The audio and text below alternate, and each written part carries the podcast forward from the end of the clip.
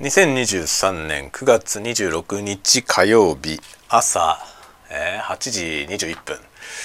でございます。おはようございます。鈴雨レインです。酔いどれタバコトーク771回目かな。朝の挨拶雑談でございます。今日はちょっとまた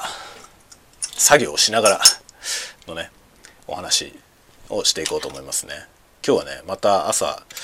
今からコーヒーを入れようと思いますがコーヒーを入れる一部始終をね 喋りながら 喋りながらやろうと思ってます。今ねアルコールランプにアルコールを補充するところですね。アルコールを補充しております。よいしょ。アルコールランプがね毎回補充しなきゃいけないんでね。1回で空にはならないんですよ。1回で空にはならないんだけど1回やって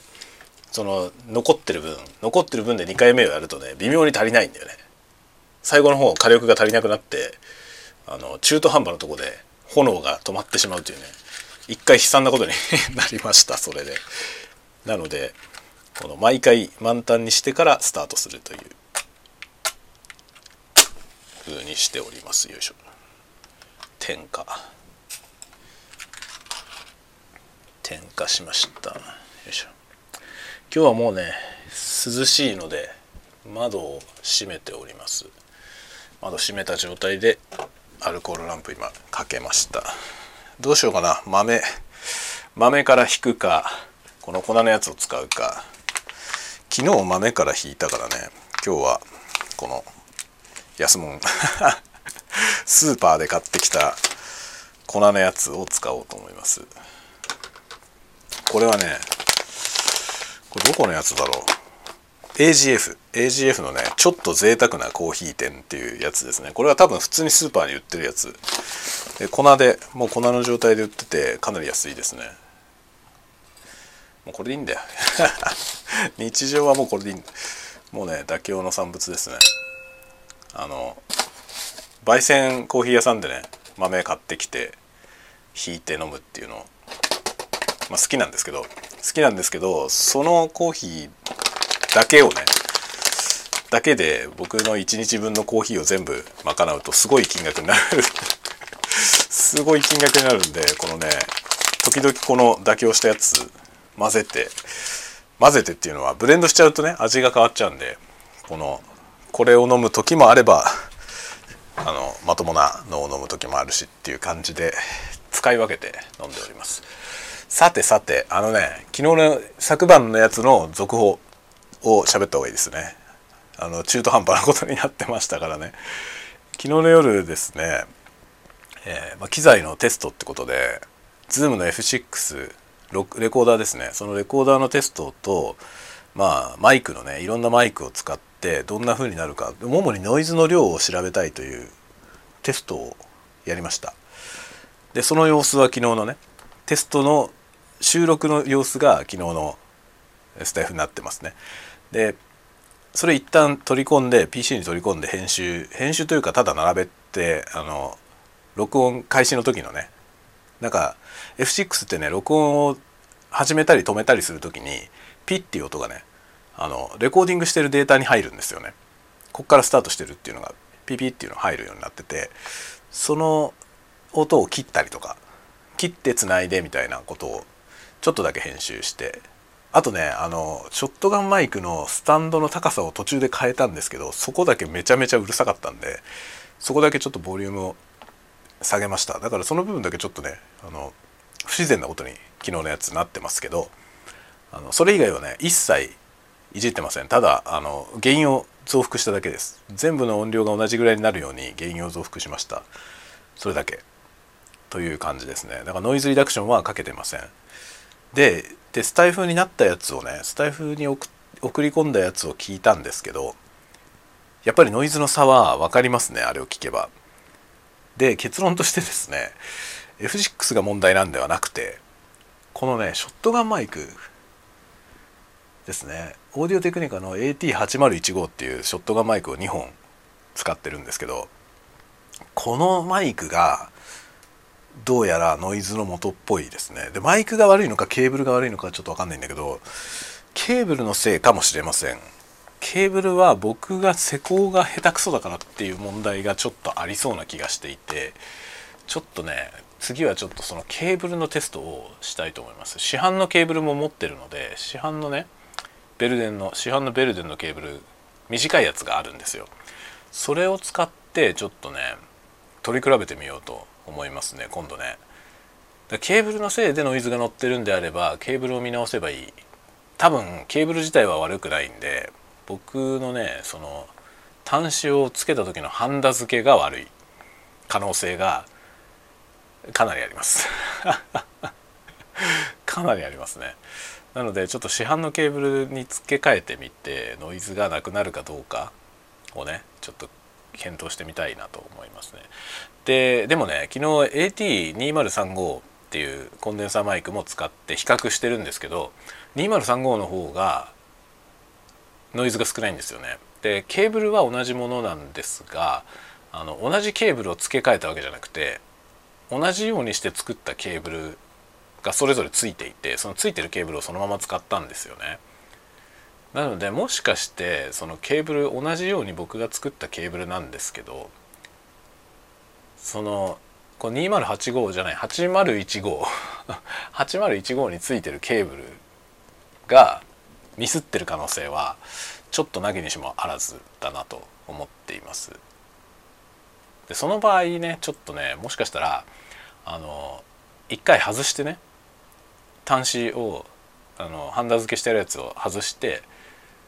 でケーブル切り直してねケーブル切り直してつなぎ直す。ということをやったらもしかしたら改善するかもしれませんね。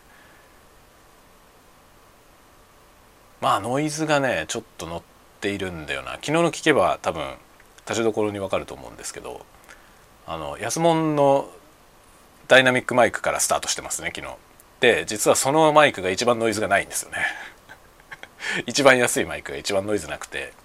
でその次に本命のマイクって言ってショットガンマイクを使ってるんですけどその本命のマイクのやつはノイズが乗ってるんですよ。でスタンド FM で聞いてもスタンド FM にアップしたんでなんかその自動処理がねスタンド FM の自動処理が入ってるはずなんですけどそれがかかっていても分かるぐらいやっぱりノイズがあるんですよ。その最初の TM82 使ってるところでは聞こえないノイズが AT8015 のとこでは聞こえてるんですよね。そういう感じなのでこれは F6 の問題ではなくてで録音の仕方の問題でもなくてマイクそれ自体かケーブルかどっちかだと思いますね。マイクとケーブルが昨日違ったので失敗したね。全部ケーブル同じのでやればよかった。そしたらマイクの差だけがわかるじゃない。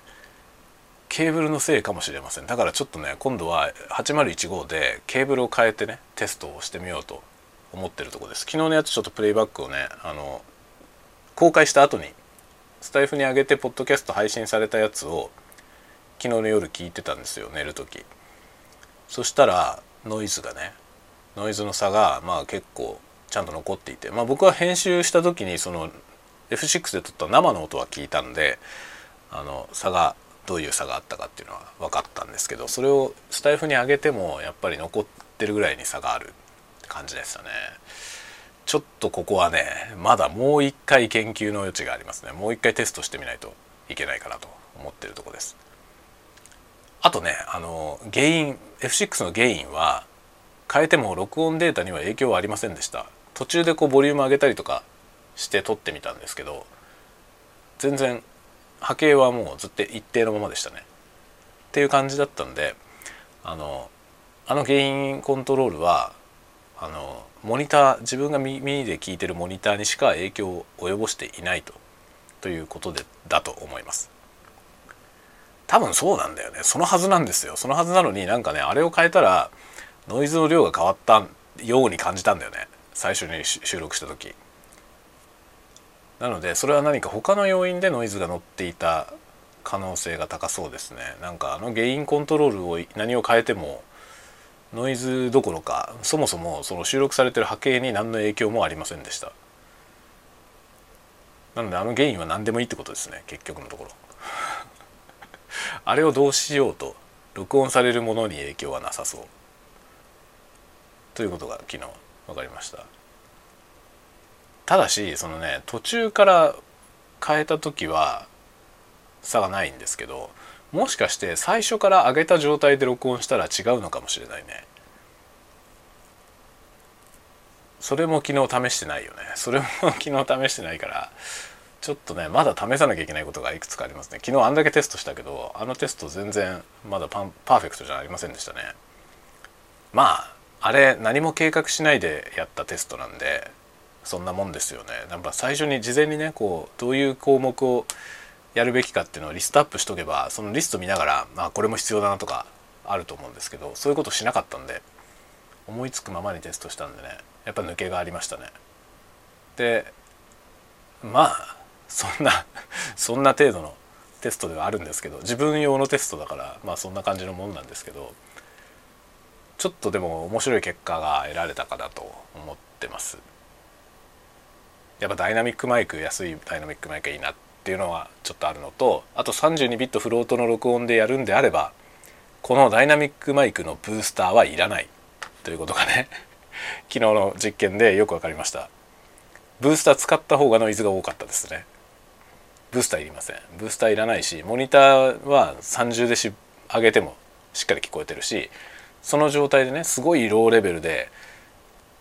取れてる録音されてるデータを、まあ、DAW に持ってってブーストしたんですけどゲインブーストだけかけましたけどそれでやってもノイズが全然増えないということなんで32ビットフローティング録音であればこのダイナミックマイクのブースタークラウドリフターとかフェットヘッドとかいらないということですね。なくていいということが分かりました。それがすごい一番の収穫ですね昨日やったことの中で。クラウドリフター買わなくていいじゃないという。ことが分かりましたこれから先は多分32ビットフローティングの録音は主流になっていくと思うんでそうするとちょっとねあの今までの配信マイクのねその常識みたいなものが少し変わっていくんじゃないかなと思いますね。この、まあ、32ビットフロート録音ありきの機材選定みたいなことになっていくんじゃないかなと思いますね。まあ、各社多分そういうものを出してくるでしょうね。という感じで多分あの USB マイクとかも32ビットフローティングに対応してるやつとかが出てくると思いますね。もう要はあれあのオーディオインターフェース内容内蔵してるという意味合いなんでその32ビットに対応してるフローティング録音に対応してるインターフェースを内蔵したマイクとかが今後出てくるだろうと思いますね。まあ配信用だとねあんまり関係ないですけど録音用って意味でいくとね録音側のアプリケーションが32ビットフロートに対応していればコンバーター DA コンバーターをね、まあ、AD コンバーターをあのそれに対応したやつにすれば、まあ、原因調整なしで録音できるということになりますからね。これはまあかなり革命的だと思います。という感じで相変わらずマイクが大好きです。本当に楽しいねマイクはね。で昨日はちょっとその ZoomF6 のテストを皆さんに共有しました。また似たようなことを近々やろうと思います。今度はケーブルのテスト。ケーブルのテストして、えー、ハンダ付けやり直すという。そういうことをねちょっとやっていこうと思います。ではではではまた次回のタワゴトークでお待ちしております。またね。